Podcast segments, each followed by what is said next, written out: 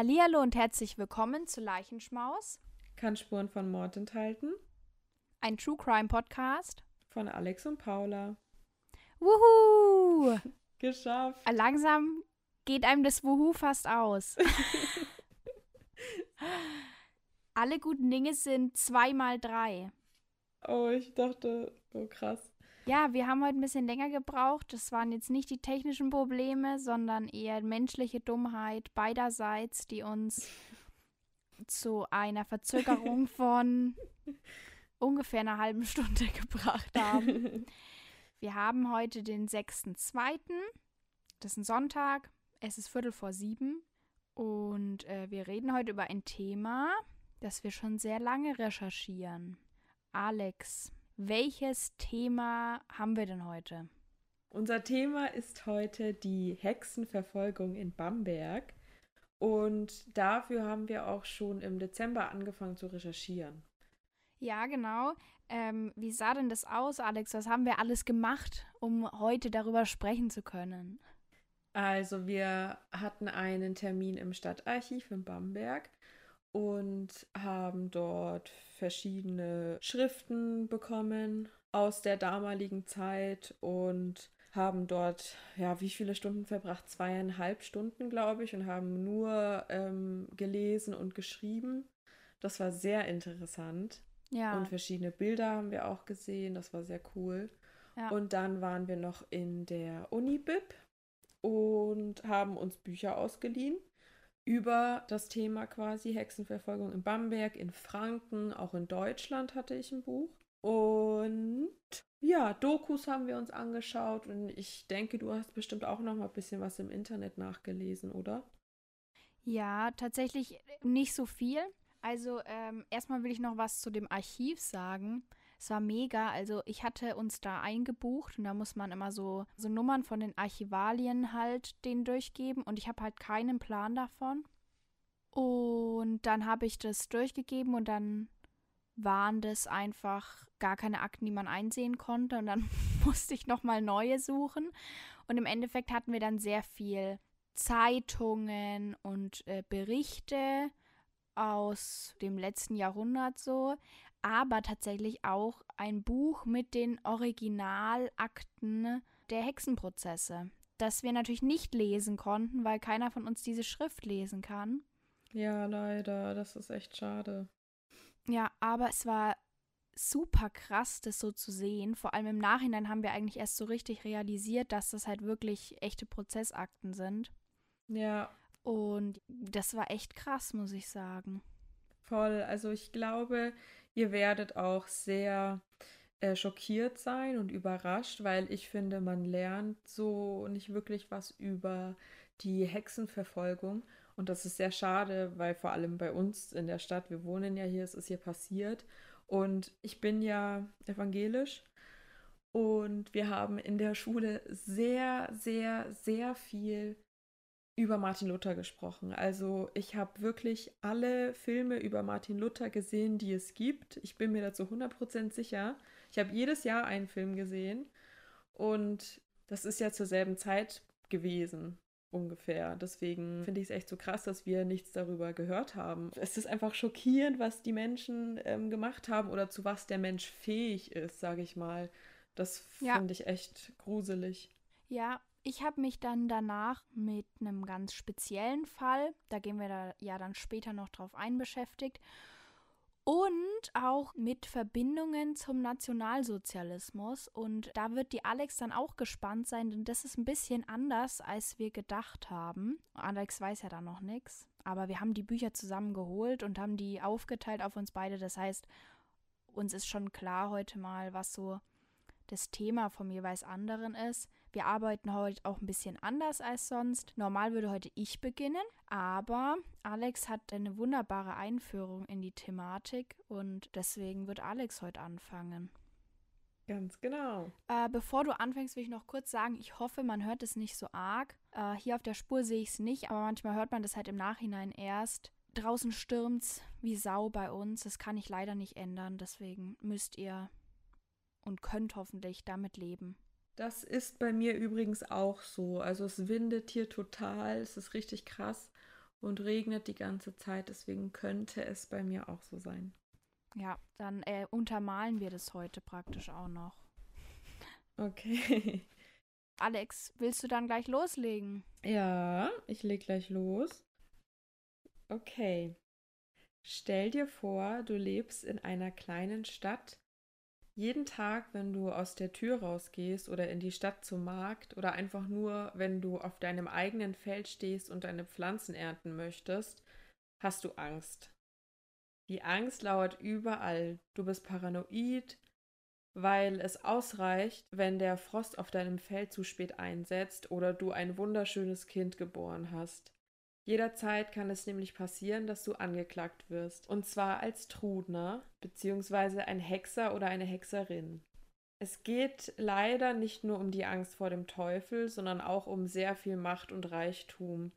Und wie es der Zufall will, wurden im 19. Jahrhundert bei einer Entrümpelung des Landgericht Bamberg wichtige Akten der Bamberger Hexenverfolgung als Anschürpapier versteigert.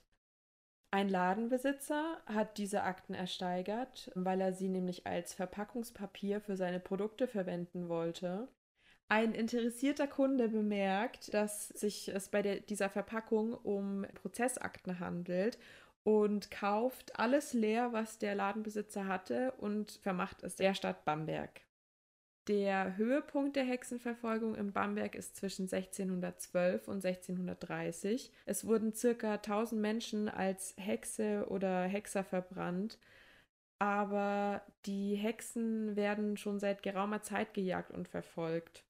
Mit dem Hexenwahn entstehen auch viele Fehlinformationen darüber, nämlich zum Beispiel, dass vorwiegend rothaarige Frauen oder kräuterkundige Menschen getötet wurden oder dass zum Beispiel neun Millionen Frauen Opfer der Hexenverfolgung wurden. Das stimmt aber alles nicht, denn die meisten Hexenverfolgungen in Europa, die fanden zwischen dem 15. und dem 18. Jahrhundert statt, und zwar in katholischen und protestantischen Gebieten. Die Opferzahl wird auf knapp 60.000 Menschen geschätzt und man kann nicht unbedingt beweisen, dass es vorwiegend Heilerinnen oder Hebammen waren, weil es eben so gut wie jeden Menschen erwischen konnte. Wieso wurden so viele Menschen getötet? fragt man sich da. Anfangs ging die Inquisition, also das juristische Prozessverfahren, eher gegen Christen, die sich vom Glauben abgewendet haben, also abtrünnige Christen, auch. Es war aber nicht ganz das Ziel, die Menschen umzubringen, sondern eher sie zum rechten Glauben zu bekehren. Und das Prozessverfahren früher lehnt sogar auch die Hexenverfolgung anfangs ab. Es gab deswegen nämlich auch kaum Verhandlungen wegen Hexerei. Später, so ab dem 16. Jahrhundert, da lag die Zuständigkeit der Strafprozesse nicht mehr bei der Kirche, sondern bei den staatlichen Gerichten und da hat sich das dann alles auch ein bisschen geändert. Der Glaube an die Hexerei, der galt tatsächlich bis zum 13. Jahrhundert sogar als Aberglaube. Menschen dachten, man sei verrückt, wenn man von bösen Geistern erzählt oder von Dämonen. Da wurde man schräg angeguckt. Ende des 13. Jahrhunderts änderte sich aber alles plötzlich. Man kann es als radikale Kehrtwende bezeichnen, denn Derjenige, der die Existenz von Hexen leugnet, der wird nun als Ketzer bezichtigt. Alles hat so ein bisschen mit Thomas Aquin angefangen. Er sagt, dass Hexentaten mit Hilfe des Teufels oder durch den Teufel ausgeführt werden und dabei beschreibt Aquin magische Praktiken wie zum Beispiel einen Pakt mit dem Teufel schließen, wie man das Wetter beeinflussen kann, Schadenszauber ausführen kann und er beschreibt auch den Flug der Hexer durch die Luft und auch die Tierverwandlung. Im Auftrag von Aquin veröffentlichen dann eine Vielzahl von kirchlich Gelehrten Traktate das sind quasi religiöse Schriften und in diesen Schriften warnen sie vor Hexensekten und damit wurde dann quasi ein Schuldiger für alle möglichen und auch banalen Probleme gefunden, die Hexe oder der Hexer. Die Kirche schickt nun also Inquisitoren, die eine Hexenverfolgung durchführen sollen. Und 1478 wird Heinrich Kramer zum Inquisitor ernannt. Er ist Mitglied des katholischen Orden der Dominikaner und er verfasst 1484 ein Schriftstück an den Papst. Mit dieser Unterschrift, also vom Papst, wird die Existenz der Hexerei anerkannt und gleichzeitig auch erlaubt bzw. legalisiert, diese Hexen zu verfolgen. Denn der Papst hat am Ende das Schriftstück tatsächlich auch unterschrieben und diese Unterschrift, die markiert den Übergang vom Hexenglauben zum Hexenwahn. Weil früher war es ja eher, also es ist äh, nicht positiv, einen Menschen dazu zu zwingen, den richtigen Glauben zu bekehren, aber es war ja trotzdem noch nicht in so eine blutrünstige Weise ausgeartet. Deswegen ging es da ja noch, aber jetzt kommt die Zeit, in der wirklich alles immer krasser und immer krasser wird. Kurze Zeit später, 1487, verfasst Heinrich Kramer sein Werk Den Hexenhammer. Das ist ein Schriftstück, was gegen die Hexerei hetzt und um seinen Standpunkt zu stärken und eben auch die Hexenverfolgung zu rechtfertigen, hat er den Hexenhammer geschrieben. In diesem Schriftstück versucht er, die Existenz von Hexen wissenschaftlich zu begründen und fordert auch darin, Hexen zu vernichten.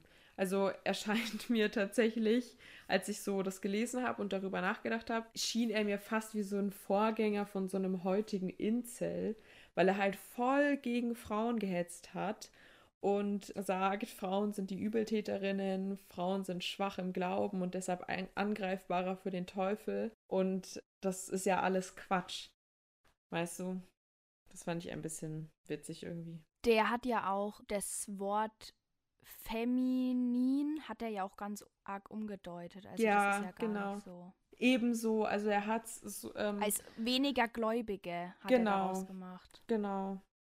Voll dumm. Also das ist ja eh so ein Ding, dass total viele Leute in der Bibel Wörter falsch interpretieren oder so übersetzen und dadurch dann mega Chaos und Hass verbreitet wird. Richtig krass einfach. Und das passiert immer wieder. Oder ist immer wieder passiert, so weißt du. Kramers Manuskript verbreitet sich sehr schnell durch den Buchdruck, der erfunden wurde. Und im 15. Jahrhundert bricht dann auf einmal eine große Kältewelle über Mitteleuropa herein, die kleine Eiszeit. Und ein sehr wichtiger Indikator der Hexenverfolgung ist das Wetter tatsächlich. Jahrelang gibt es eiskalte Winter und feuchte Sommer und im Frankenland hagelt es im Mai sogar, 1626, sehr, sehr stark. Und dann kam später auch noch Frost dazu, der den Wein zunichte macht und die Weizenernte zunichte gemacht hat. Und genau, es war alles natürlich die Schuld der Hexen. Seitdem galten sie dann als Wettermacher und Schadenszauberer und ja, wieder irgendwas, was man den Hexen in Anführungsstrichen versucht in die Schuhe zu schieben, obwohl sie es natürlich nicht beeinflussen können. Durch die Ernteausfälle kommt es zu Preissteigerungen und Arbeitslosigkeit und das führt zu Hungersnot und es treten auch für die Menschen damals ungewöhnliche Krankheiten auf. Dazu kommt auch noch Martin Luthers Reformation. Damit erschüttert er nämlich alles, was die Kirche bisher aufgebaut hatte. Und die Hexenverfolgung, die ging ja auch viel von der Kirche aus. Nun fangen die Menschen an, den alten Hexenglauben, neue religiöse und politische Bedürfnisse miteinander zu vernetzen. Und zack, Hexen und Ketzer werden miteinander gleichgesetzt. Auch Martin Luther glaubt an die Hexerei und an die Pflicht des Menschen, dagegen vorzugehen. Es ist ein überaus gerechtes Gesetz, dass die Zauberinnen getötet werden, denn sie richten viel Schaden an. Ein Zitat von Martin Luther. Zum Unguten bricht dann auch noch der Dreißigjährige Krieg aus. Landschaften und Ortschaften werden zerstört. Das bringt natürlich noch mehr Leid und Hungersnöte, Armut und Krankheit mit sich.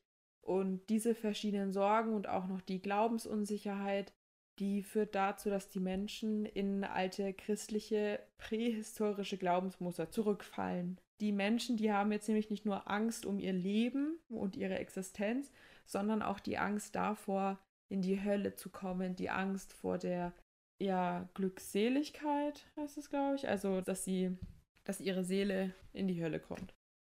Verschiedene Wetterphänomene, wie zum Beispiel die Nordlichter, die am Himmel über Deutschland erscheinen, die verstärken diese Angst. Die Menschen, die wissen ja gar nicht, was es ist oder wussten früher nicht, was es ist, die waren total schockiert und beängstigt, als sie das im Himmel gesehen haben. Und äh, ja, die Menschen glauben, die Welt würde bald untergehen. Dazu behaupten dann auch noch bestimmte Theologen, die Menschen würden sich in einer besonderen Zeit befinden, wenn nicht sogar auch in der Endzeit. Und es könnten bestimmte Übel auftreten, wie zum Beispiel, dass der Teufel losgelassen wird und er seine Anhänger in Form von Hexen sammelt. Kommen wir nun zu Bamberg. Da wüht die Hexenverfolgung nämlich besonders stark.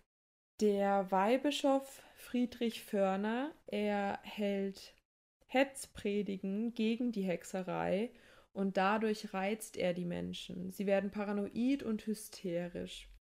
Die Anschuldigungen kommen teilweise aus der eigenen Familie oder der Nachbarschaft, wenn man als Hexer oder Hexerin angeklagt wird. Es kommt zu mehreren Verhaftungen auf einmal und unabhängig vom Geschlecht, Alter oder sozialem Status konnte es wirklich jeden treffen.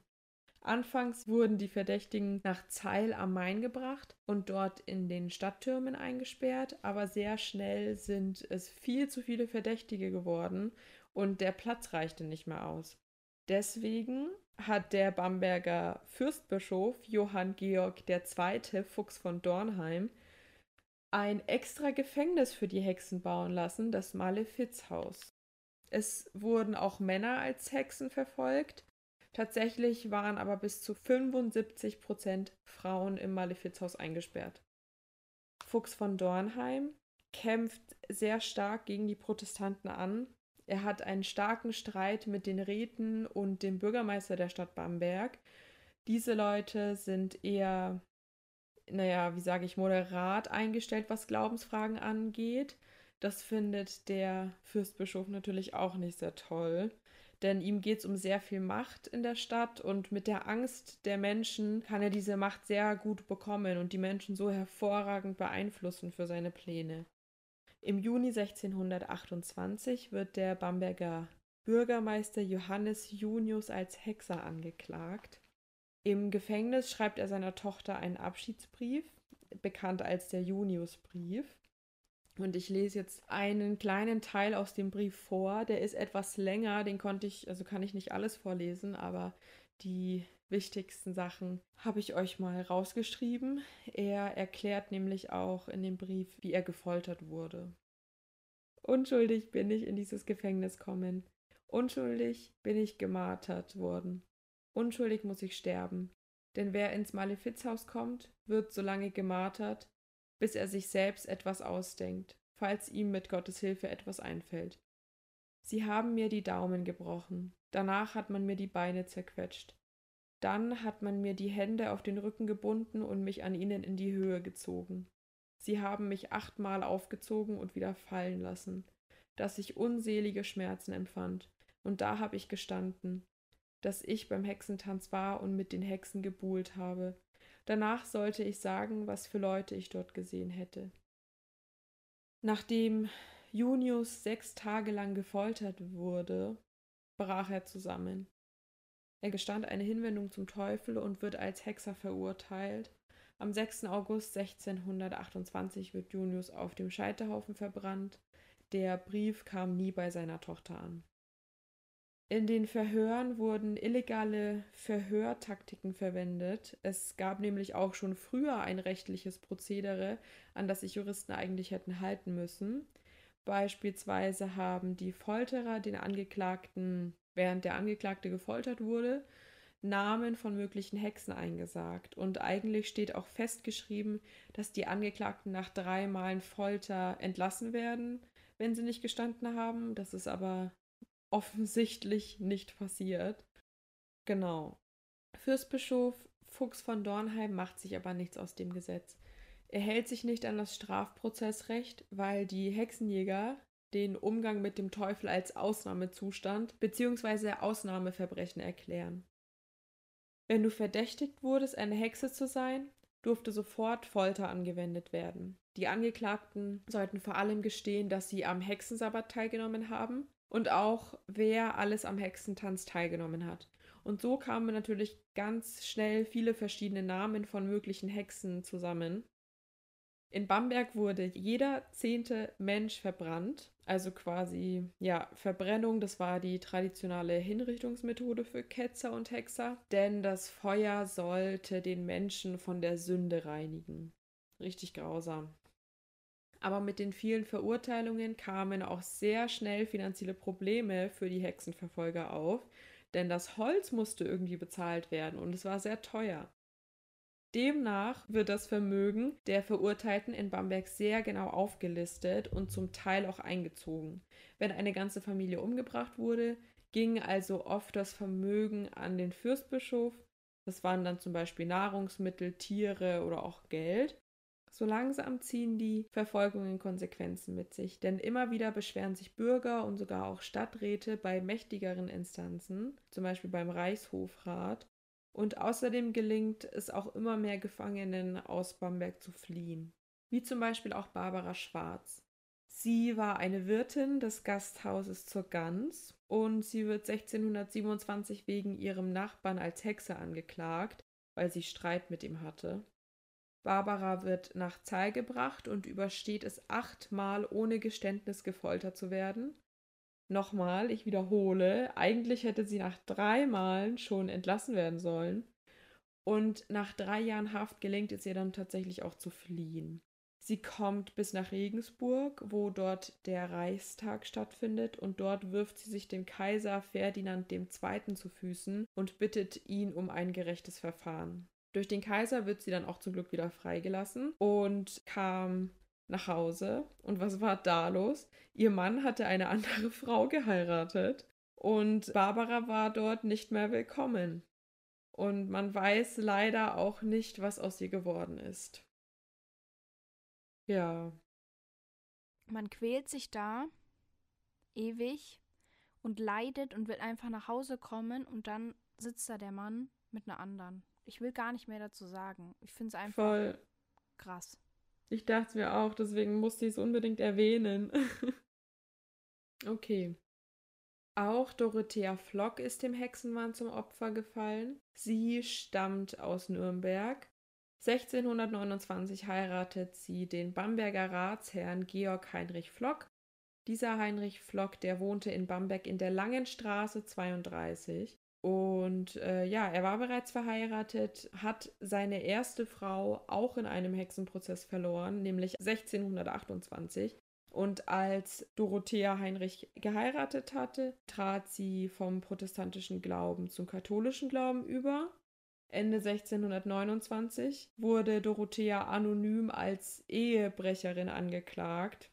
Sie schaffte es sogar aus der Haft zu fliehen und stellte sich dann aber später weil sie schon im sechsten Monat schwanger war und ja nicht mehr ja weiter fliehen wollte. Dann wurde sie inhaftiert und zusätzlich auch als Hexe angeklagt, weswegen sie dann ins Bamberger Drudenhaus kam und dort in Ketten gelegt wurde. Heinrich Flock versuchte seine geliebte Dorothea mit Hilfe eines Notars aus Nürnberg wieder aus dem Gefängnis zu befreien oder Drudenhaus. Und er hat wirklich alles versucht. Also er hat sogar ein Bittschreiben vom Rat der Stadt Nürnberg an den Bamberger Bischof, Fürstbischof Johann Georg oder Fuchs von Dornheim geschickt. Das hat nichts genützt. Und obwohl Dorothea schwanger war, wurde sie im Drudenhaus gefoltert, obwohl das gegen das Gesetz war. Und ja, dann hat sich die ganze Familie an den kaiserlichen Reichshofrat in Wien gewendet. Dieser bewirkte ein Mandat am 18. März 1630. Darauf antwortete der Fürstbischof aber nicht. Währenddessen bekam Dorothea ihr Kind, ein Mädchen, aber leider in Haft. Dieses wurde ihr schon nach fünf Wochen weggenommen und kam in die Obhut des Ratsherrn Pankras Lorenz. Dorothea wurde dann wieder in das Drudenhaus gesperrt und dort auch wieder gefesselt. Und ich fand das echt oh, krass, weil du, das ist so schlimm. Du bist schwanger, musst das alles durchmachen, die Schwangerschaft, dort dein Kind bekommen. Das ist mega schlimm und auch für den Körper traumatisch. So, weißt du, was ich meine? Also der Körper muss da voll viel arbeiten und dann wird sie einfach weiter, also weiter ähm, scheiße behandelt und weiter gefoltert, weiter gefesselt. Das gibt's doch nicht, Mann. Ja, ist halt richtig, ähm, richtig krass quälen einfach. Ja. Am 11. Mai 1630 erlässt der Reichshofrat ein verschärftes Mandat gegen den Fürstbischof Johann Georg II. am 11. Mai 1630. Aber leider wieder ohne Erfolg. Der Fürstbischof ließ sich einfach nicht stoppen. Nachdem Dorothea so lange gefoltert und gequält wurde, gestand sie am Ende, Sie stand unter anderem der Teufelsbußschaft, dem Hostienfrevel und einem Pakt mit dem Teufel geschlossen zu haben. Am 17. Mai wird Dorothea zum Tod verurteilt. In der Zwischenzeit hat sich Heinrich Flock beim Papst für Dorothea eingesetzt und am 20. April 1630 verfügt der Papst ein Dekret zur Rettung Dorotheas. Nur leider stirbt Dorothea noch vor Eintreffen des Schreibens. Am 17. Mai 1630 wurde Dorothea Flock hingerichtet. Aus Gnade wurde sie allerdings nicht verbrannt, sondern mit dem Schwert erstochen. Und das tatsächlich auch nicht öffentlich, wie sonst auch, also auf dem Scheiterhaufen, sondern privat. Und danach wurde ihre Leiche verbrannt. Aber das verstehe ich irgendwie nicht, muss ich sagen. Das fand ich ein bisschen widersprüchlich, weil die Menschen haben die Leute ja früher verbrannt, um sie von der Sünde zu befreien. Und ich meine, wenn sie sie erstechen, dann ist sie ja schon tot. Ja. Dann bringt doch das Verbrennen danach auch nichts mehr. Äh, doch, also das ist in meinem Fall kommt es auch vor.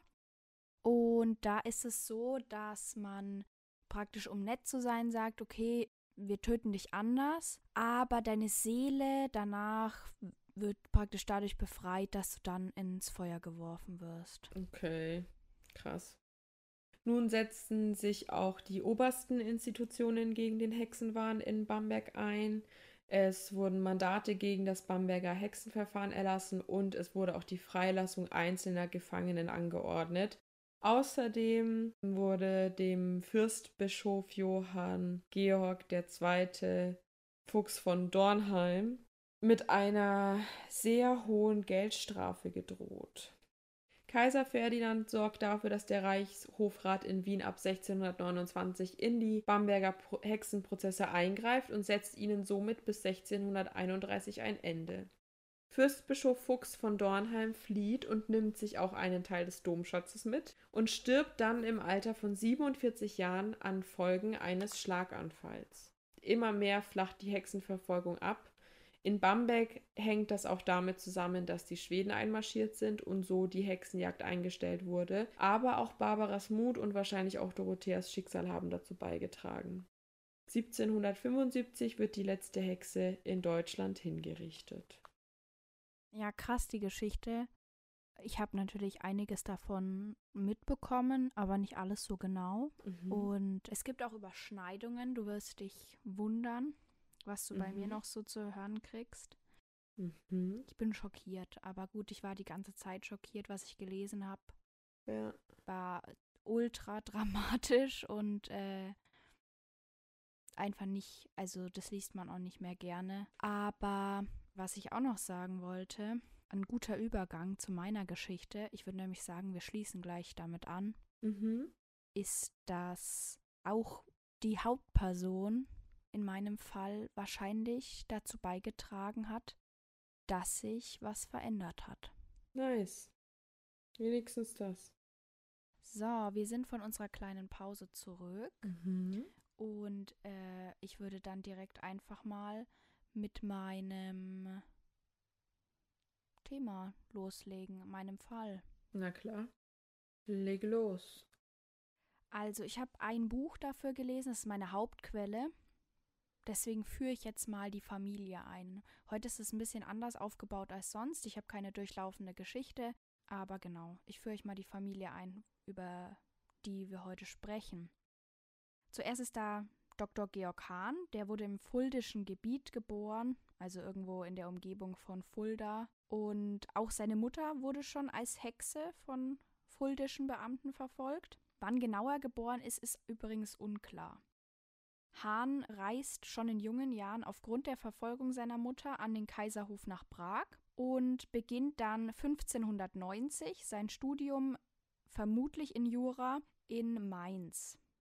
Das setzt er dann in Ingolstadt fort und zwar am 5.8.1593, studiert dann ab 96 weiter in Würzburg, dann daraufhin irgendwann, ich weiß auch nicht, wann er seinen Doktortitel erhalten hat, aber auf jeden Fall nimmt ihn die fuldische Regierung zum 22.02.97 in ihren Rat auf. Dort ist er für die Rechtsprechung zuständig mit weiteren Ratsmitgliedern.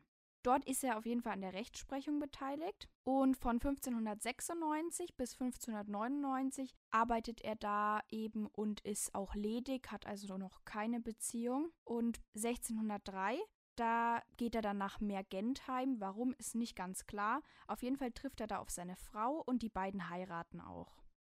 Seit 1603 lebt er dann mit seiner Frau in Bamberg und zum 19.12.1608 wird er als Vizekanzler im Hochstift Bamberg aufgenommen. Er soll seinen Vorgänger erstmal unterstützen, da dieser eben schon sehr alt ist, und wird dann am 12.03.1611 selber zum Kanzler. Jetzt fragt ihr euch bestimmt, was ist ein Kanzler? Das hat nämlich nichts mit unserem Bundeskanzler zu tun. Ein Kanzler war in der damaligen Zeit für Schreibarbeiten, die Verwaltung und das Archiv eines Hofstaats zuständig. Und es war die zweithöchste Stelle in einem Hofrat, in dem sich Räte, das sind sogenannte Chefs von so verschiedenen Ämtern, zur Rechtsprechung und vor allem zur Verwaltung eines Landes treffen. Er steht somit dem Landesherrn, das war damals noch Fürstbischof Johann Philipp von Gebsattel, und der landesherrlichen Regierung bei und er war auch sehr streng dem Fürstbischof ergeben und er verstand sich auch sehr gut mit ihm. Einmal wendet er sich sogar gegen das Konvent, das ist äh, was kirchliches. Die wollten ihre Finanzen nicht offenlegen und daraufhin wendet er sich gegen die und das macht man normal nicht, vor allem nicht in einem Erzbistum, wie es Bamberg ist. Genau, seine Arbeiten sind aber eben nicht nur in der Rechtsprechung und Verwaltung, sondern auch im kirchlichen Bereich. Jetzt kommen wir zu seiner Frau, das ist Katharina Hahn. Sie wurde in Mergentheim geboren und zum Zeitpunkt ihrer Hinrichtung war sie wahrscheinlich 47 Jahre alt. Sie sagt aus, es gibt aber keine Daten dazu, dass schon ihre Mutter als Hexe verbrannt wurde. Die älteste Tochter der beiden ist Katharina Röhm.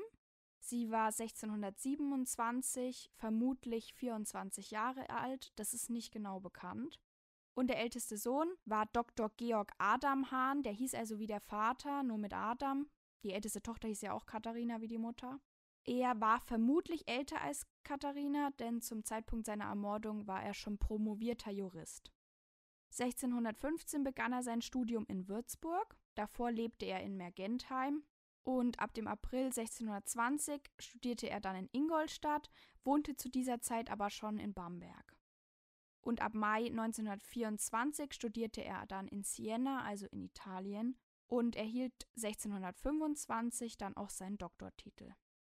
Ab dem 12.06.1625 arbeitet er dann anscheinend auch für den Fürstbischof von Bamberg. Da tritt er nämlich dann auch in den Akten auf. Und zwischen dem Winter 25 und Frühjahr 26 heiratete er seine Frau. Die heißt Ursula Hahn und war zum Zeitpunkt ihrer Ermordung 26 Jahre alt. Die beiden haben gemeinsam zwei Kinder. Seine Schwester Katharina war auch verheiratet, die hieß zu dem Zeitpunkt Katharina Röhm, weil ihr Mann Martin Röhm hieß. Und wann sie geheiratet haben, ist unbekannt.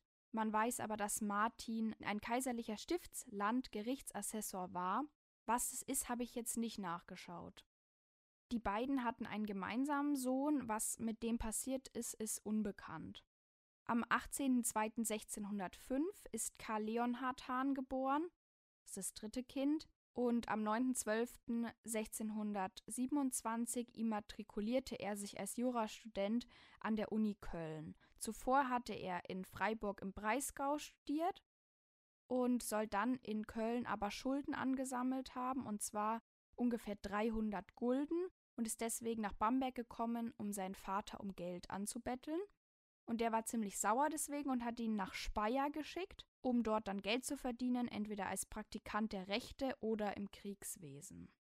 Was sein Lebensweg war, ist leider unklar. Er spielt aber noch eine Rolle, denn er bewirkt für den Vater und den älteren Bruder Pönalmandate. Was das ist, da komme ich gleich noch dazu. Die jüngste Tochter der Hahns ist Ursula Maria Hahn, ja, die heißt wie die Frau von ihrem Bruder. Sie ist vermutlich 1613 geboren. In den Aufzeichnungen der Hexenkommissäre ist aber die Behauptung, dass sie 1611 geboren wäre. Das liegt aber vermutlich daran, dass sie die Angeklagte für erwachsen erklären wollten, und das wäre sie damit gewesen. Anscheinend wurde äh, Ursula zweimal verhaftet und da gehe ich aber dann auch nachher nochmal drauf ein. Des Weiteren wird von einem Bruder namens Daniel geredet, der etwas geerbt hat. Allerdings soll der gestorben sein im Oktober 1634, als er von einem Pferd gefallen ist. Sein Nachlass ging an zwei Bamberger Frauenklöster und Kinder in Not. Vielleicht gab es auch noch einen weiteren Sohn, aber das ist unklar. Die Familie lebte auf jeden Fall seit dem 1.3.1623 gemeinsam in Bamberg in der Judengasse 6 und nach dem Tod des Kanzlers ging das Haus erst an seine Erben, später dann nicht mehr. Dr. Georg Adam Hahn, also sein ältester Sohn, besaß auch ein Haus, das wurde später auch verkauft und die Gärten der Familie wurden während der Prozesse schon konfisziert. Vor der Beschuldigung war die Familie sehr angesehen und das kann man daran sehen, dass sie ein eigenes Wappen hatten. Und das gab es eben nur bei angesehenen Leuten.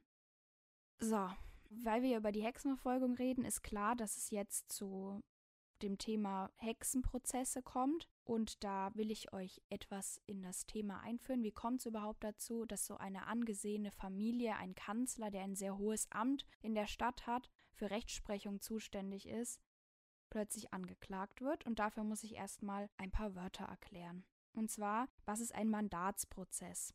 Das kann man nicht vergleichen mit dem, was vielleicht Sachen heute bedeuten. Ein Mandatsprozess ist sozusagen zu Ungunsten eines Angeklagten, denn es weicht vom normalen Prozessverlauf ab, denn der Angeklagte hat da keine Chance auf schnelle Verteidigung und es wurde nur dann gemacht, wenn man eben schnell auf eine Rechtsverletzung reagieren musste.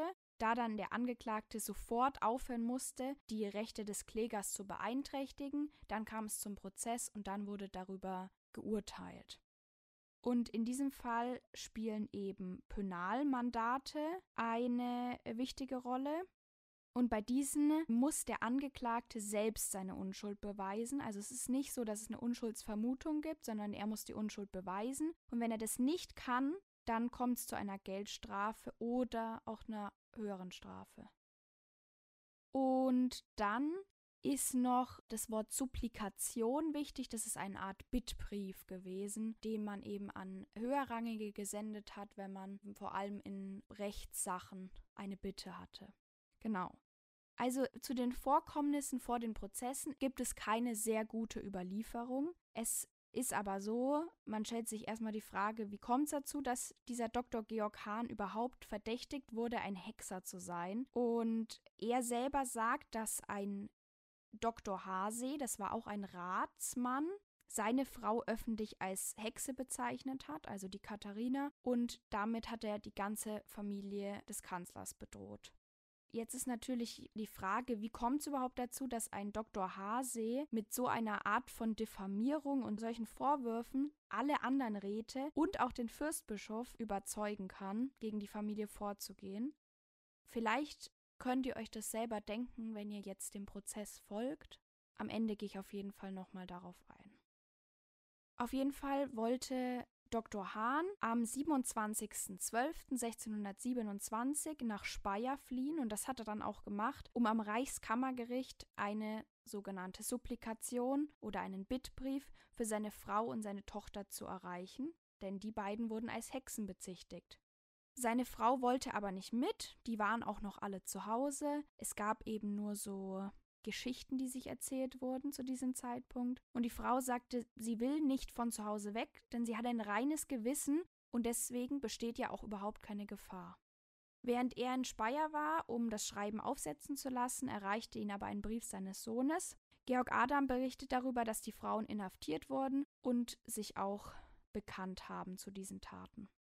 und das am 30.12.27. Das heißt, es sind drei Tage dazwischen gewesen. Das wurde später als Grund auch für die Verhaftung von Georg Adam angeführt, da kommen wir dann aber nochmal drauf. Der Kanzler sendet einen Brief nach Bamberg, dass man die Frauen verschonen sollte, schon allein, weil sie ja auch kleine Kinder hatten. Acht Tage später erreicht ihn ein Schreiben von seinem Sohn, dass man nichts von den beiden Frauen hören würde und keiner dürfte sie besuchen. Da nichts über den Zustand und die zum Zeitpunkt stattfindenden Folterungen bekannt war, konnte der Kanzler auch seine Forderungen nicht vor dem Reichskammergericht einreichen, denn man wusste ja offiziell nichts.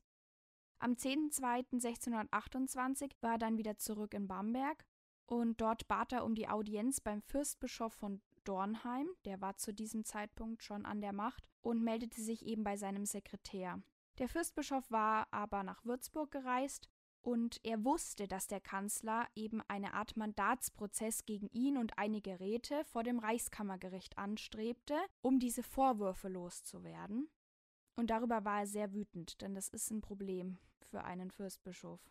Der Kanzler hat sich erstmal nichts gedacht. Es hieß, er soll einfach abwarten und er ging seinem Beruf weiter nach. Er wollte wahrscheinlich einfach sicher sein, dass seiner Familie dann nichts passiert. Außerdem fragte er mehrere Würdenträger der Stadt und der Kirche, ob Dornheim wirklich auch Verdacht gegen ihn hätte, und mehrere Personen sagten, dass es nicht so wäre. Zwischen dem 10.2. und dem 20.5. war er als Kanzler also weiterhin tätig.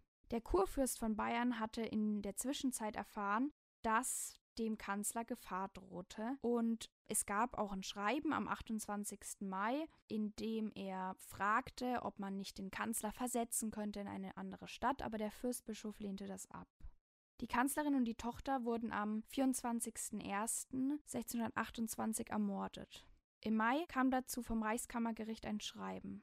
Daraufhin wurde auch der Kanzler verhaftet. Von den Beauftragten des Fürstbischofs wurde der Kanzler am 20.05.28 gefragt, ob in seinem Schreiben ans Reichskammergericht von unschuldig Hingerichteten gesprochen worden wäre. Das wäre nämlich ziemlich problematisch und auch eine Lüge gewesen.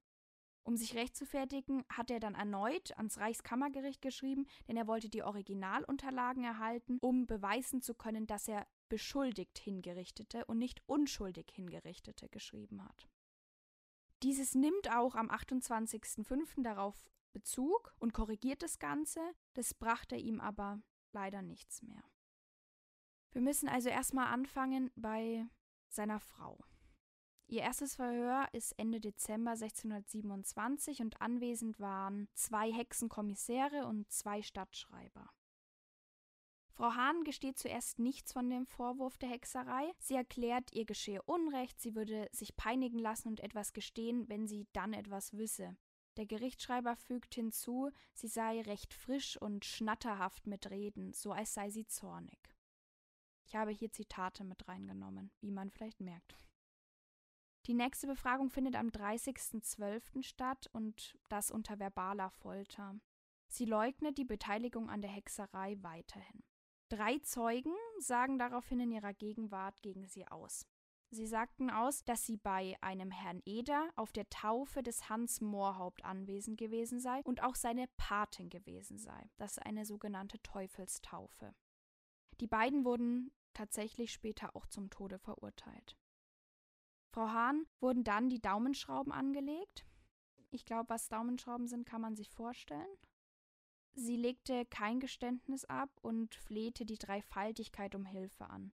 Dann wurden ihr Beinschrauben angelegt, sie schrie, sie wolle sterben, Jesus solle ihr helfen und es geschehe ihr vor Gott und der Welt Unrecht.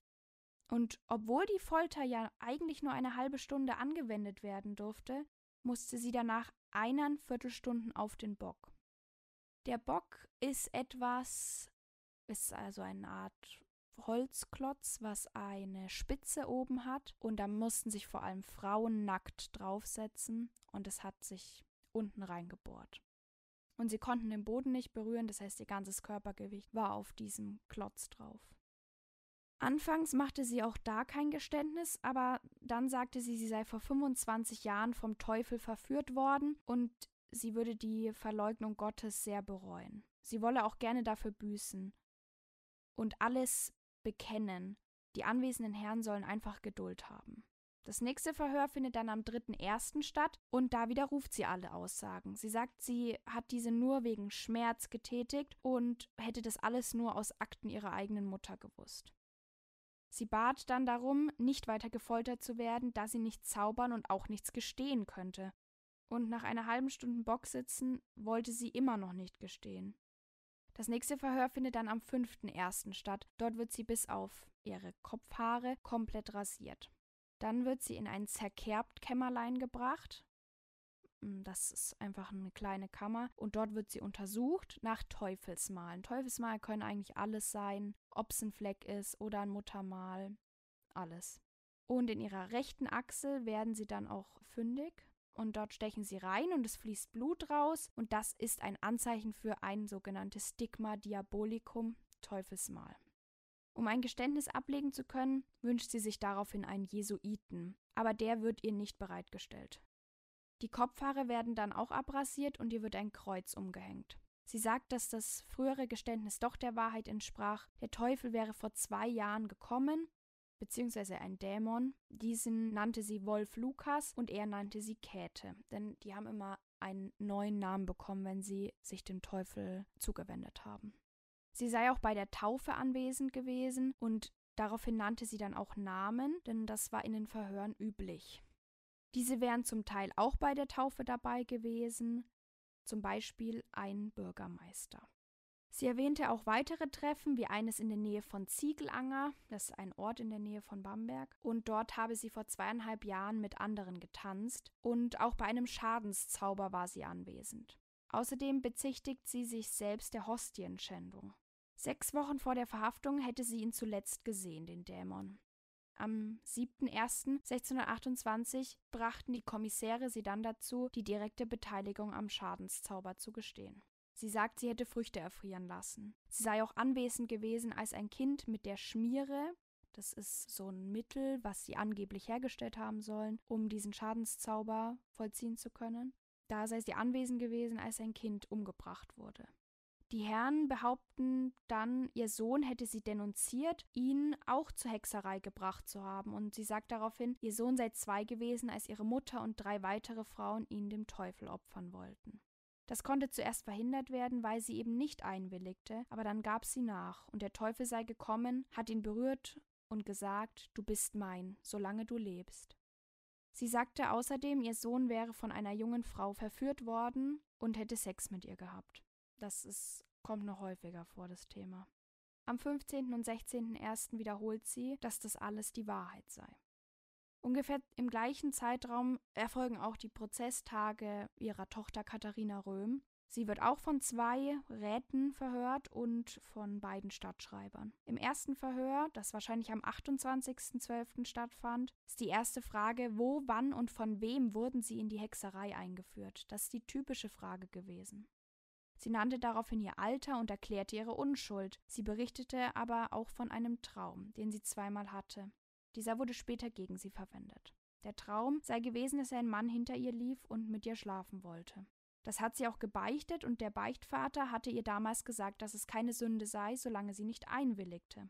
Das erzählte sie eben und erklärte, dass sie Gott nie verleugnet habe und sie somit auch keine Hexe sei.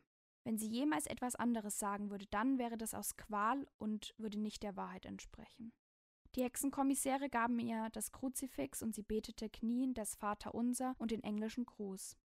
Einen Tag später kommt es zum nächsten Verhör. Sie beharrte auf der Unschuld auch nach der Daumen- und Beinschraube. Sie brach allerdings zusammen, als man sie den Zug hochziehen ließ und Gewicht an ihre Beine band. Der Zug ist äh, so eine Art Leiter gewesen, da hat man die Leute festgebunden, also hochgezogen und mussten da so hängen und dann hat man an die Beine Gewichte hingemacht, dass es eben immer mehr nach unten gezogen hat. Als man sie vom Zug losband, berichtete sie, dass sie vor vier Jahren vom Teufel verführt wurde. Nach Gewaltandrohung sei sie bereit gewesen, Gott und Engel abzuschwören, und dann nennt sie weitere Personen, die anwesend waren. Sie sei vom Teufel selbst in einer Ochsengestalt getauft worden und ihre Patin war die Moorhauptin. Das ist die Mutter von dem Hans gewesen, bei dessen angeblicher Taufe ihre Mutter war. Aber sie sagt, sie hat nie Hostien geschändet. Am 30.12. kommt es zum nächsten Verhör. Eder, also dieser Herr Eder und der Hans Moorhaupt sagten da aus, sie sei vor anderthalb Jahren eben bei Hans Taufe dabei gewesen. Sie meinte, sie könne sich daran erinnern und nennt weitere Namen.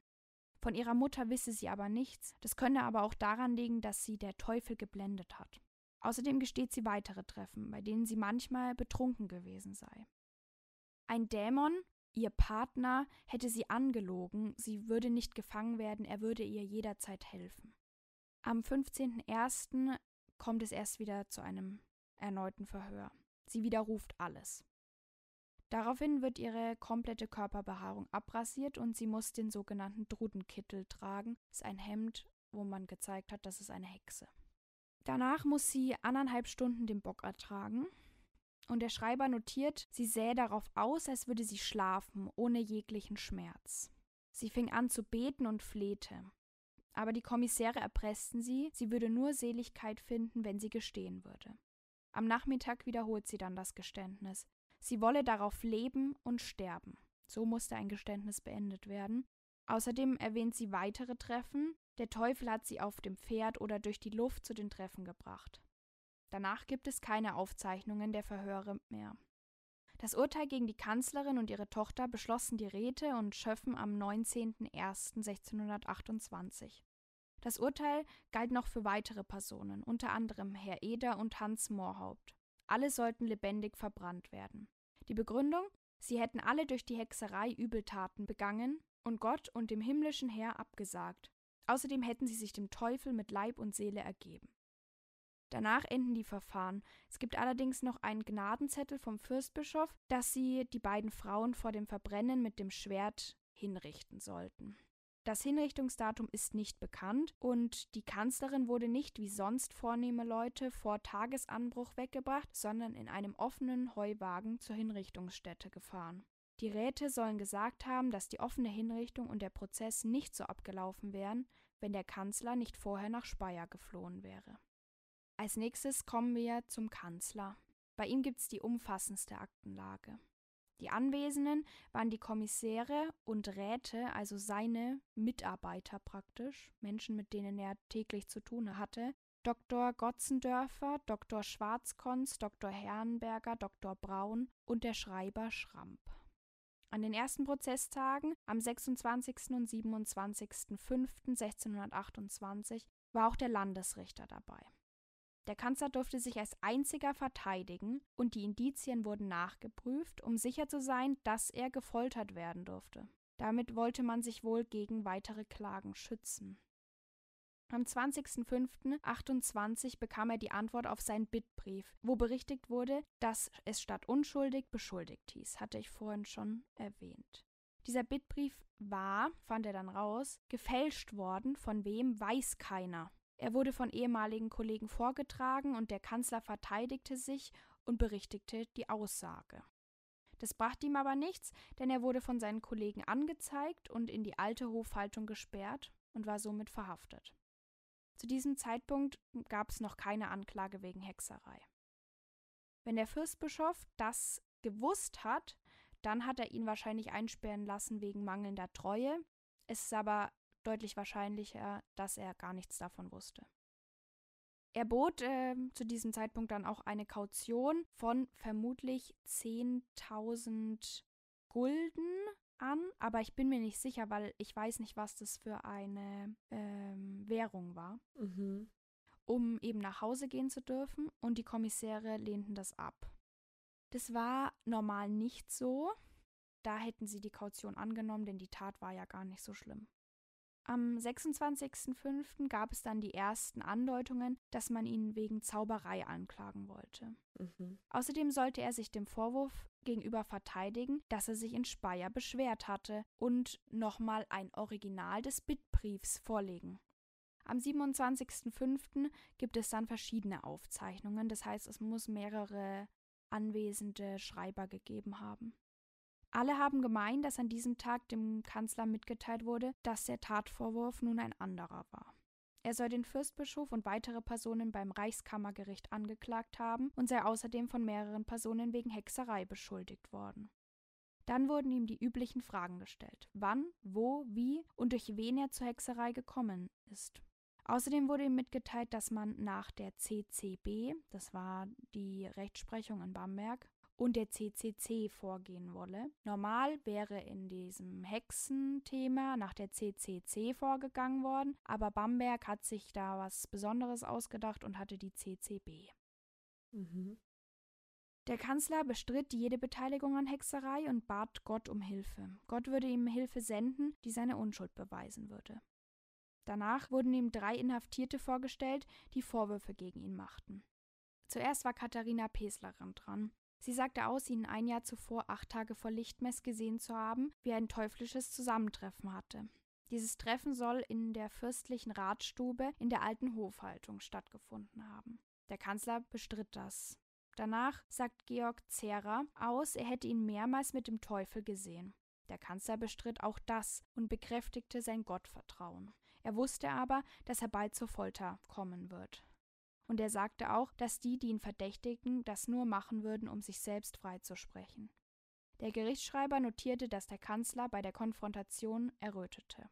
In zwei Aufzeichnungen wird berichtet, dass der Bürgermeister Neudecker ihn beschuldigte, vor einem oder einem Dreivierteljahr im Haus der Moorhauptin, da ist sie wieder, bei einem teuflischen Treffen gewesen zu sein. Der Kanzler versuchte sich damit zu verteidigen, dass der Fürstbischof auch immer hinter ihm stand und wusste, dass er mit Zauberei nichts zu tun hatte. Er wollte erneut, dass die Peslerin aussagt. Diese beschrieb den genauen Ablauf des Treffens. Bei ihm sei seine Geliebte eine Dämonin gewesen in einem schwarzen Kleid. Auch er hatte ein schwarzes Kleid an und einen geschmelzten Gürtel. Das ist ein edler Gürtel, den nur Leute aus hohem Stand tragen konnten. Mhm. Er bestand darauf, dass es alles Lügen waren und dass er stets gegen die Hexerei gekämpft hatte. Er wolle auch, dass ihm die Indizien gegen ihn vorgelegt werden, damit er sich besser auf einen Prozess vorbereiten kann. Das nächste Verhör folgt erst wieder am 17.06. Dort wurden ihm die Anklagepunkte erläutert. Sie versuchten ihn mit gutem Zureden zu einem Geständnis zu bringen. Er solle für Gott und seinem Stand zuliebe die Wahrheit sagen er wurde auch gefragt, in welcher Gestalt er Hexerei ausübte und wie es dazu kam. Aber er konnte nur seine Unschuld beteuern. Gott solle ihn von diesen Anschuldigungen durch Tod befreien, er würde nur unter Folter gestehen. Er warf den Klägern vor, dass sie einen Unschuldigen quälen würden, und deshalb würden sie sich selbst der fürstlichen Gnade schuldig machen. Der Fürstbischof muss nämlich über jeden Prozess Bescheid wissen, und wenn er ja einen Unschuldigen anklagt, dann geht es natürlich gar nicht. Dann kommen wir zu den Anklagepunkten, die ihm vorgeworfen wurden. Und zwar der erste fehlt, warum auch immer. Der zweite lautet, er wollte sich mit dem Bittbrief vor der Strafe drücken und wollte gegen den Fürsten vorgehen. Der Brief war aber laut Dr. Hahn nur zu seinem eigenen Schutz gewesen und sein Wunsch um Verteidigung vor dem Fürsten war nur aus dem Grund, weil Dr. Hase ihn eben diffamiert hatte. Der dritte Punkt war, dass er vorgeschlagen hat, gegen den Fürsten und seine Angestellten wegen der Hexen und Prozesse Anklage zu erheben und dass er sich von seiner eigenen Schuld damit losreißen wollte. Und dazu sagt er nein, wenn dann ist das nur im Rausch geschehen. Und das war tatsächlich auch vermutlich der wirkliche Grund für die Anklage, denn Dr. Georg Hahn hatte eine Reformation dieser Hexenprozesse vor, und es kam den Kommissären in den Weg. Der vierte Punkt ist, er habe seine Frau gefragt, ob sie etwas zu verbergen hätte, und wenn sie Laster hätte, könne sie ja mit ihm nach Speyer fahren. Und das bejaht er, aber sie wollte ja überhaupt nicht, weil sie ja keine Schuld hatte. Fünftens, er hat seinen Sohn Karl Leonhard fortgeschickt, weil er für einen Hexer gehalten wurde und damit Probleme bekommen hätte. Und dazu sagt er, dass sein Sohn zurück nach Köln musste, weil er ja Schulden hatte, er musste diese abbezahlen. Das war der einzige Grund. Der sechste Grund ist, seine Mutter war auch eine Hexe und der Apfel fällt nicht weit vom Stamm, also muss er auch ein Hexer sein. Und dazu sagt er, ja, meine Mutter wurde vor 20 Jahren verdächtigt, aber sie wurde daraufhin nach Fulda geschickt und durfte dann auch irgendwann wieder zurück. Am Ende bittet der Kanzler, entweder vor ein öffentliches Gericht gestellt zu werden oder seine Akten an eine Uni schicken zu lassen. Er wollte außerdem, dass nach dem CCC verfahren wird und nicht nach dem CCB. Am 17.06. soll er dann seiner Köchin einen Brief zukommen haben lassen, in dem er sie darum bittet, ihn zu benachrichtigen, wenn es Post aus Speyer gebe, die ihm helfen würde. Das hat aber der Fürstbischof erfahren und ist daraufhin sehr sauer geworden und hat ihn in ein strengeres Gefängnis, vermutlich das Drudenhaus, verlegen lassen. Er sagte daraufhin, dass bestimmt bald seine Unschuld bewiesen sei und bat den Fürstbischof darum, in ein angenehmeres Gefängnis zu kommen. Am nächsten Verhandlungstag, dem 21.06., stimmt der Fürstbischof seinem Antrag auf Verteidigung zu. Er muss sich allerdings selbst verteidigen. Für die Erstellung dieser hatte er drei Tage Zeit. Man hatte zu diesem Zeitpunkt schon überlegt, ob man ihn foltern sollte, aber es gab einfach nicht genug Beweise. Man war sehr vorsichtig, weil man eben keine Klage riskieren wollte. Für die Kommissäre war das Hauptproblem, dass er seine Frau und Tochter verteidigen lassen wollte und deshalb nach Speyer geflüchtet war. Aber nur mit einer Anklage der Hexerei konnte man ihn loswerden, deswegen musste das auch der Hauptpunkt sein. Er erläuterte sein Verhalten. Auch zu dem Vorwurf der Peslerin äußerte er sich, da er so ein Gürtel gar nicht besaß und sie entweder selbst vom Teufel besessen war oder sich dafür rächen wollte, dass sie von seiner Frau und seiner Tochter genannt wurde. Er erläuterte seinen Vorschlag auch, dass er das Malefizamt reformieren wollte und eben wollte, dass der Rat nur noch aus Studierten bestehen würde und diese Malefizsachen von anderen übernommen werden sollten, damit der Rat wieder Zeit für wichtige Dinge hat. Daraufhin erhoben acht weitere Personen Vorwürfe gegen ihn. Ein Vorwurf war, dass er auch an der Taufe von Hans Moorhaupt beteiligt war. Er widersprach dem, er war nie bei diesem Herrn Eder. Er habe mehrmals Treffen mit dem Teufel abgehalten und auch Hostienschändung begangen, war ein anderer Vorwurf. Am 23.06. wurde ihm erlaubt, sich auch schriftlich gegen die Vorwürfe zu verteidigen. Am 26.06. kam es dann zur Wendung. Er gestand die Verführung durch den Teufel. Zuerst wurde er erneut mit den Beschuldigungen konfrontiert. Er widersprach dem erneut und sagte auch, er würde lieber sterben, als das zuzugeben. Die Kläger lasen daraufhin aber eine angebliche Aussage seines ältesten Sohnes vor, und daraufhin gestand er, wahrscheinlich um seinen Sohn zu schützen. Und angeblich sage ich, weil die haben sie halt einfach erfunden. Außerdem sagte er dann, dass er einen Beichtvater sprechen wollte. Er habe 1613 das erste Mal eine Dämonin getroffen. Erst widersprach er ihr, aber später hätten sie eine Art Affäre gehabt und unter Androhung von Mord ließ er sich in Teufels Namen taufen. Sein neuer Name war Leonhard und seine Geliebte hieß Hippa. Er wurde daraufhin wahrscheinlich untersucht und ein Teufelsmal wurde gefunden.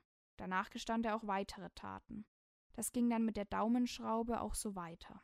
Für die Räte spielten danach die ganzen restlichen Anklagepunkte überhaupt keine Rolle mehr, sie konzentrierten sich nur noch auf die Hexerei. Er gestand dann auch alle weiteren vorgeworfenen Taten.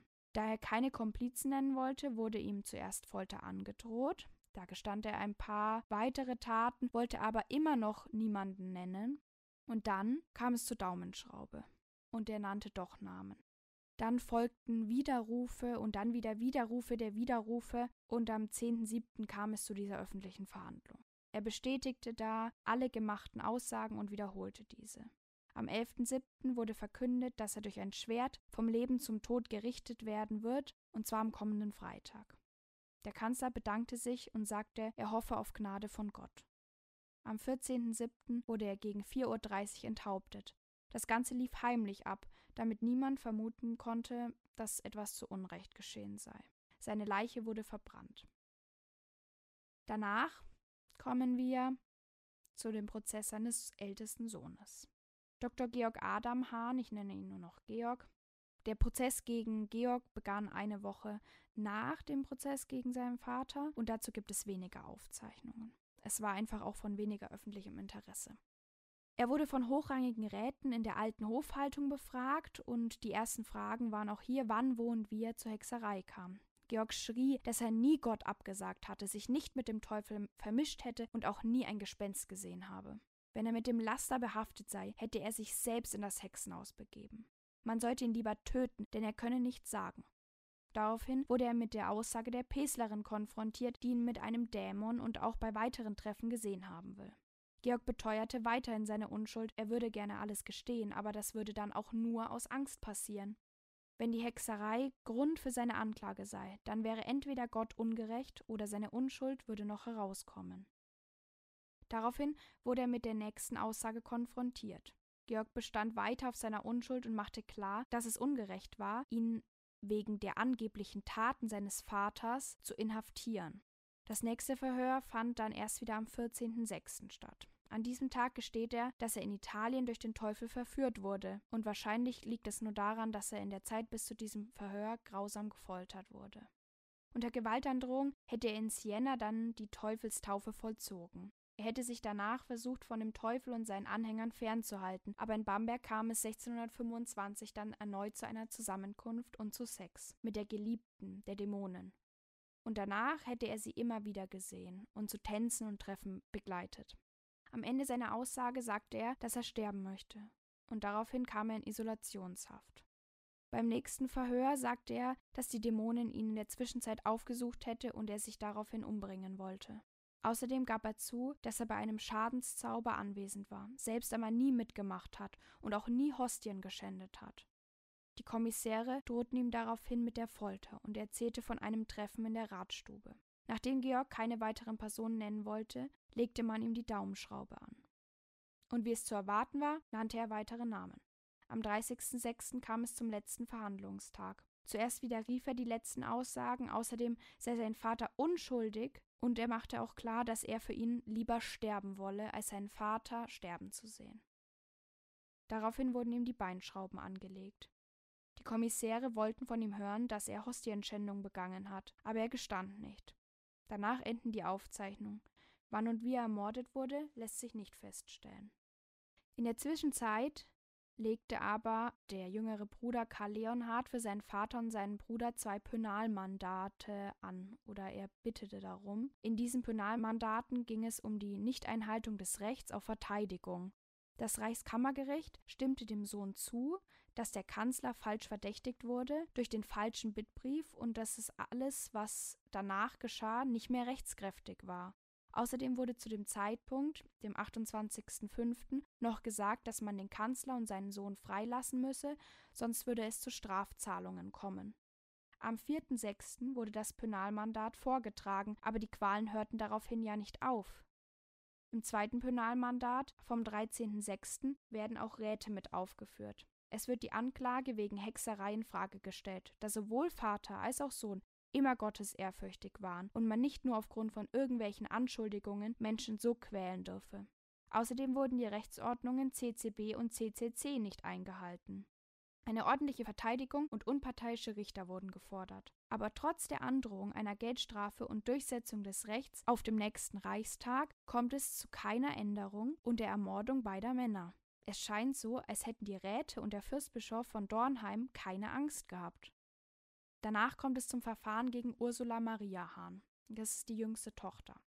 Von Juli 1628 bis März 1629 ist nicht bekannt, wie es mit der Familie insgesamt weiterging. Es gab aber auf jeden Fall weitere Anklagen, vermutlich nur, damit man die letzten Zeugen auch noch loswerden könnte. Daniel Hahn und der Schwiegersohn Martin Röhm wurden nie wegen Hexerei angeklagt. Man weiß aber nicht warum. Ursula Maria Hahn gestand schon im März 1629, dass sie eine Hexe war und an Zusammentreffen teilgenommen hatte. Man bedenke, die war vermutlich noch nicht mal 18 Jahre alt. Zuerst wurde sie allerdings am Leben gelassen und ab dem 5.11.29 war sie dann ein zweites Mal in Haft. Sie gestand erneut ihre Zugehörigkeit und erzählte von ihrer Teufelstaufe. Sie gestand auch die Hostienschändung und die Beteiligung an Schadenszaubern. Der letzte Verhandlungstag war der 19.11.29. Sie gestand erneut alles. Ich will darauf leben und sterben. Wann und wie sie hingerichtet wurde, ist unbekannt. Und auch gegen die Frau von Dr. Georg Adam Hahn gab es einen Prozess.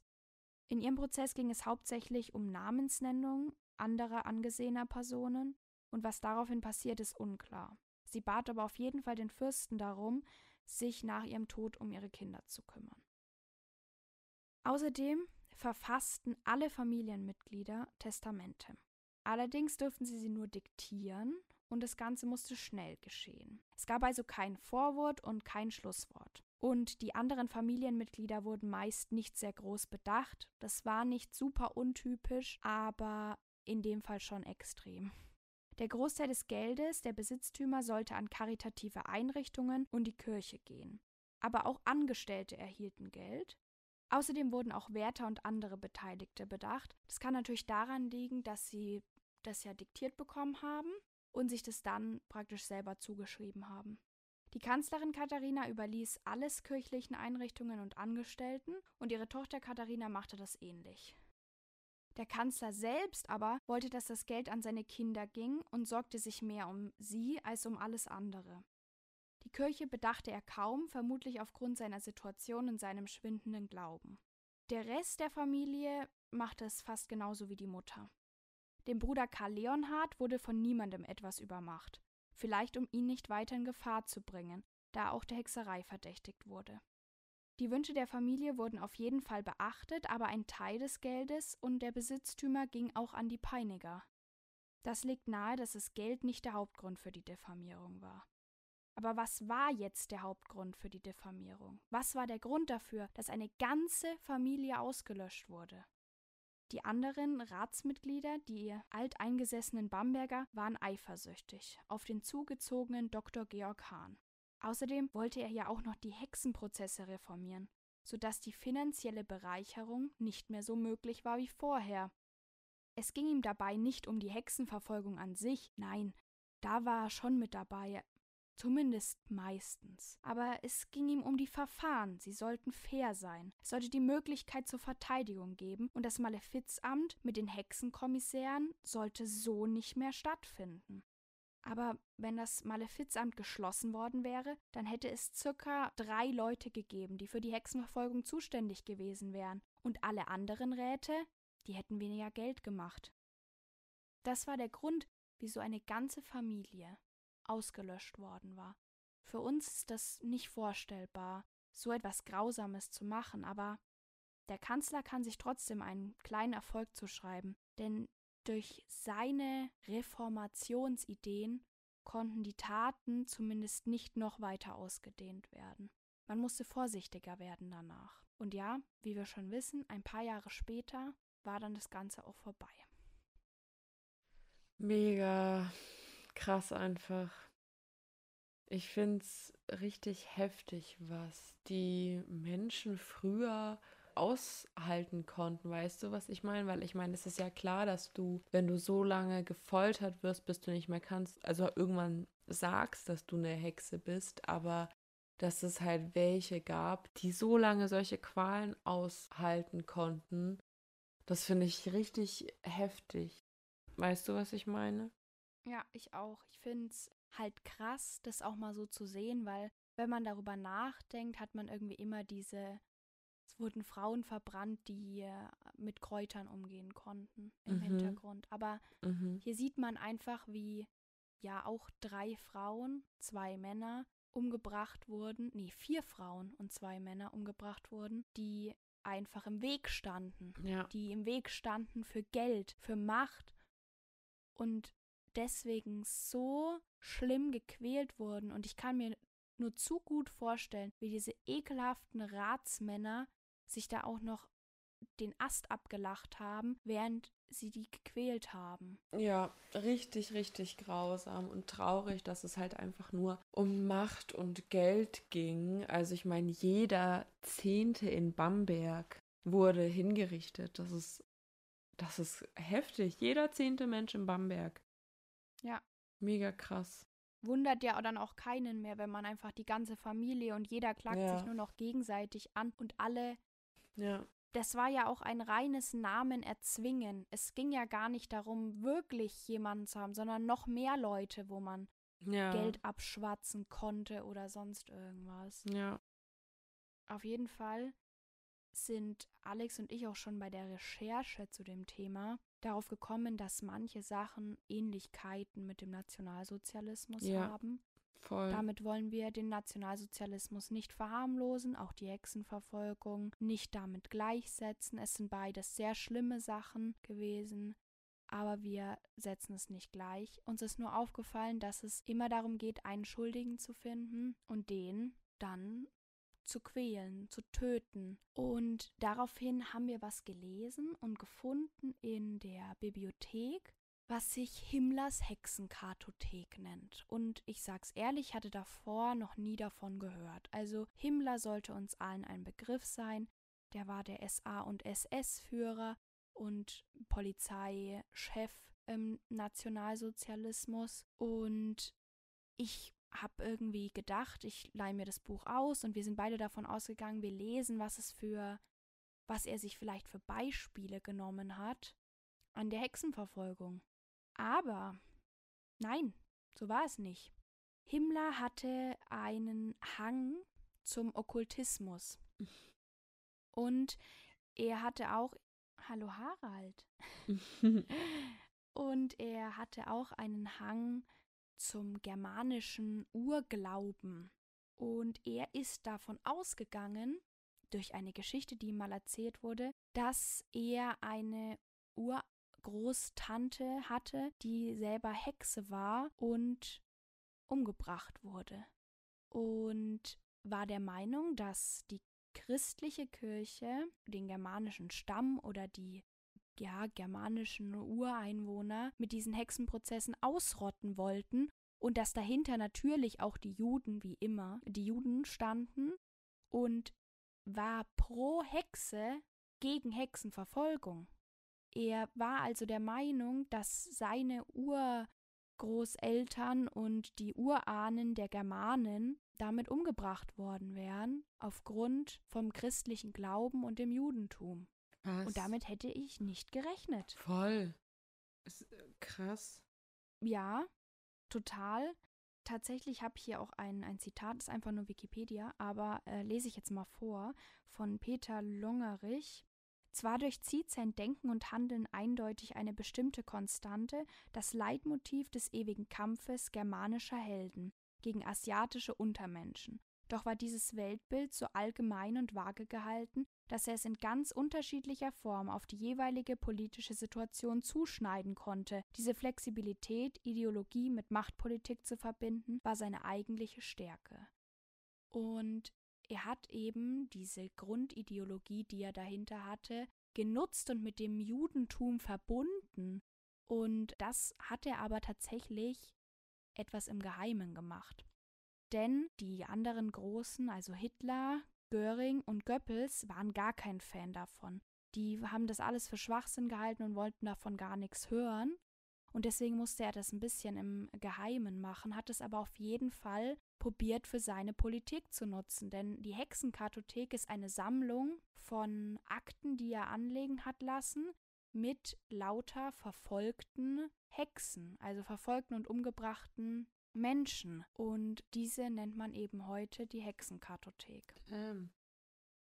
Ja, auf jeden Fall fand ich das super krass, weil ich damit gar nicht gerechnet hätte. Ja. Aber Himmler hat sich da anscheinend so leicht hingezogen gefühlt zu diesem Thema. Krass. Oder leicht in Anführungsstrichen. Er war da schon sehr stark drinnen. Also der hätte auch gern so einen germanischen Urglauben wieder gehabt. Der hat sich nämlich auch eine Nebenfrau geholt Mhm. Äh, weil es im Germanischen anscheinend so war, dass man mehrere Frauen hatte und das durfte man aber ja gar nicht.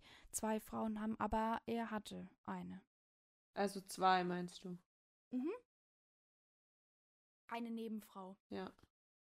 Damn. Genau. Krass, ja. also ja, ich einfach heftig, wie grausam der Mensch sein kann und ich fand das ein mega, mega interessantes Thema. Es hat voll Spaß gemacht, sich da reinzulesen, weil es einfach diese Geschichte, die hörst du so nie. Also nicht wirklich. Und ich meine, wir wohnen hier, wir sind hier aufgewachsen. Ich habe noch nie wirklich was über Hexen gelernt in der Schule. Und ich finde es einfach krass. Ich finde es schockierend und gruselig und einfach, ja, interessant aber auch. Ja, man wusste immer, dass es passiert, aber man wusste nicht, wie brutal das in Bamberg ja. war. Und man wusste nicht, dass vor allem auch in Bamberg eben nicht nur die armen Kräuterfrauen dran waren, sondern dass es hier viel um Geld ging. Ja. Und ähm, ja. Also.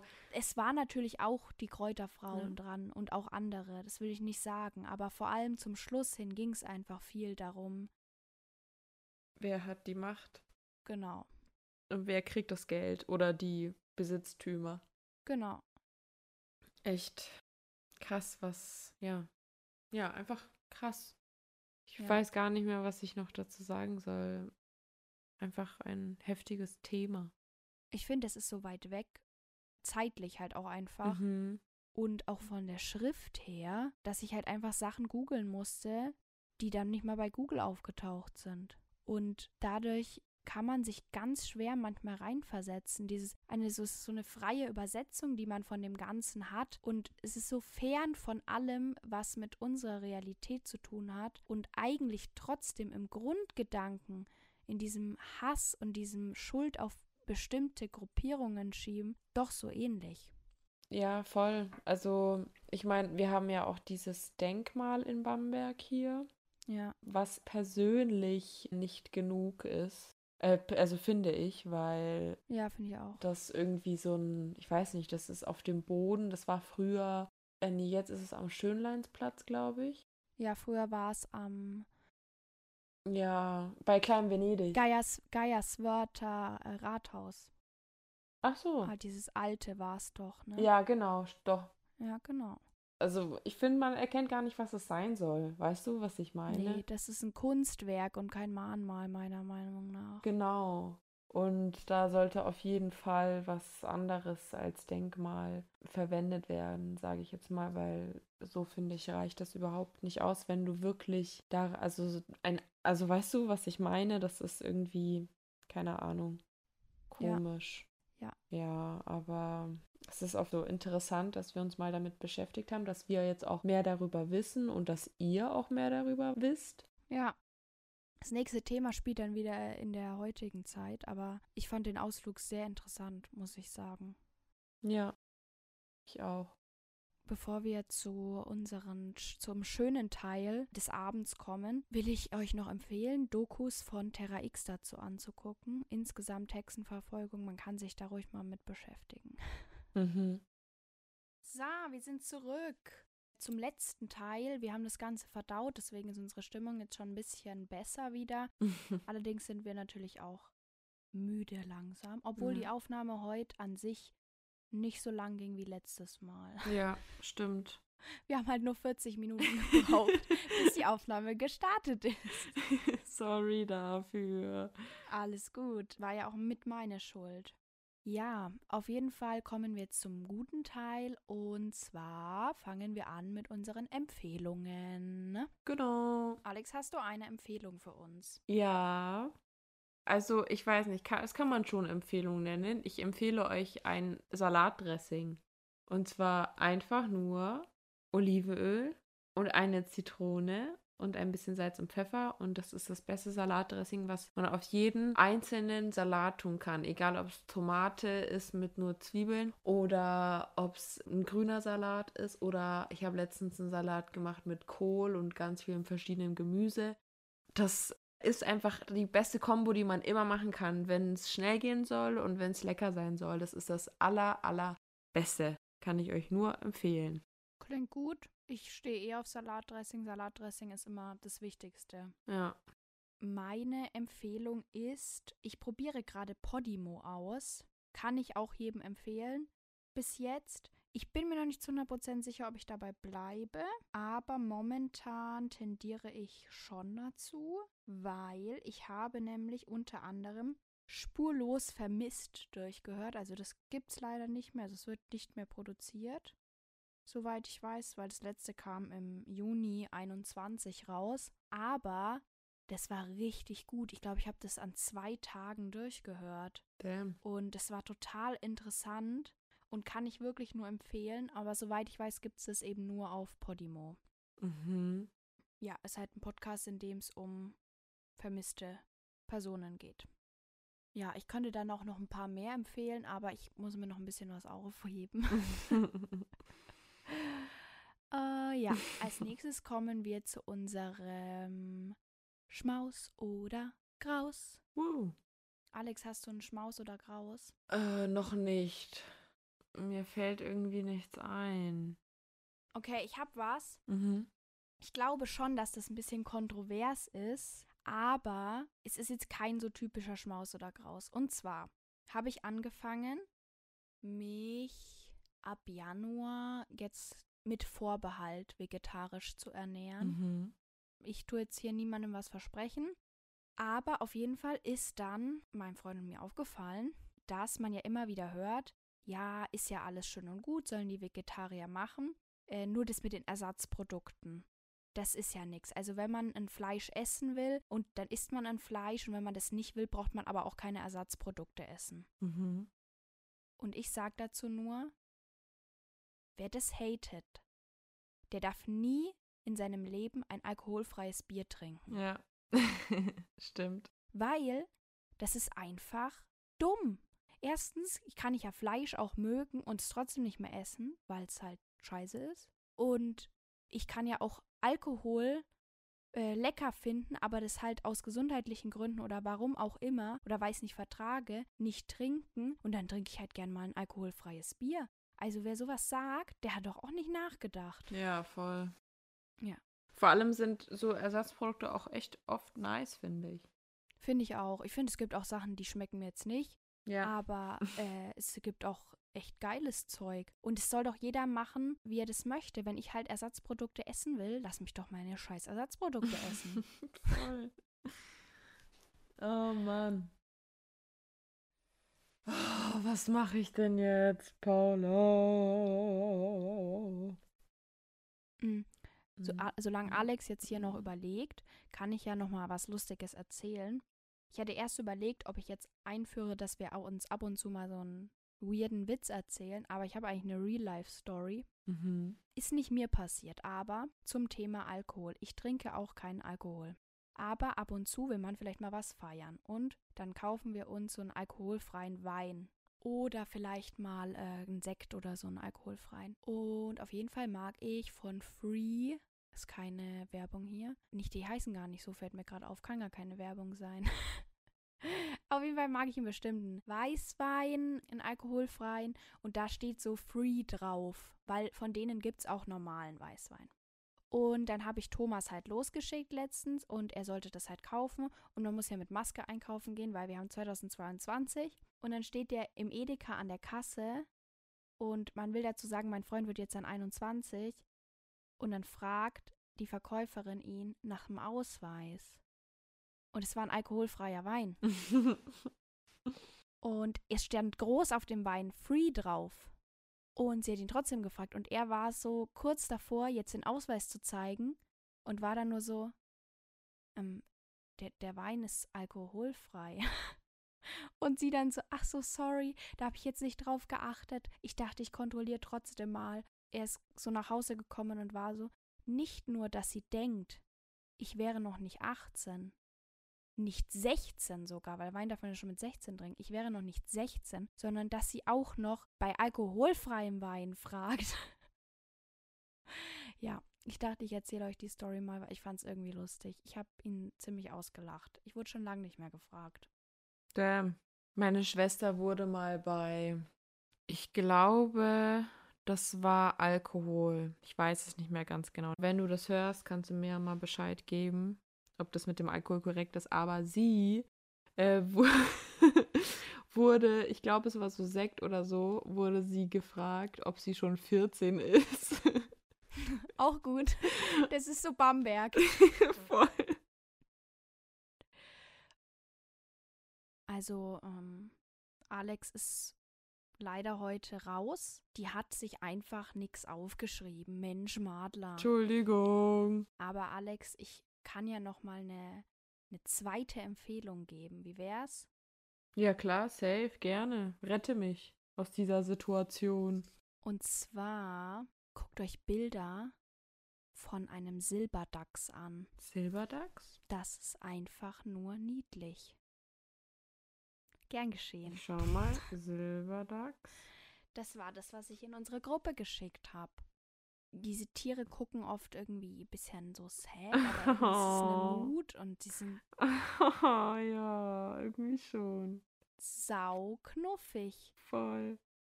süß. Ist meine Empfehlung. Guckt euch Otterbabys an, aber auch Silberdachs. Nice. Ja, ich würde sagen, mit meiner zweiten Empfehlung hier, Sind wir durch? Ja, du hast ja eh nichts mehr aufgeschrieben, nichts mehr zu sagen. Nee. Kopf ist leer. Ja, voll und Matsch, ey. Dann wünsche ich euch einen guten Morgen, Mittag oder Abend. Bis zum nächsten Mal. Ciao.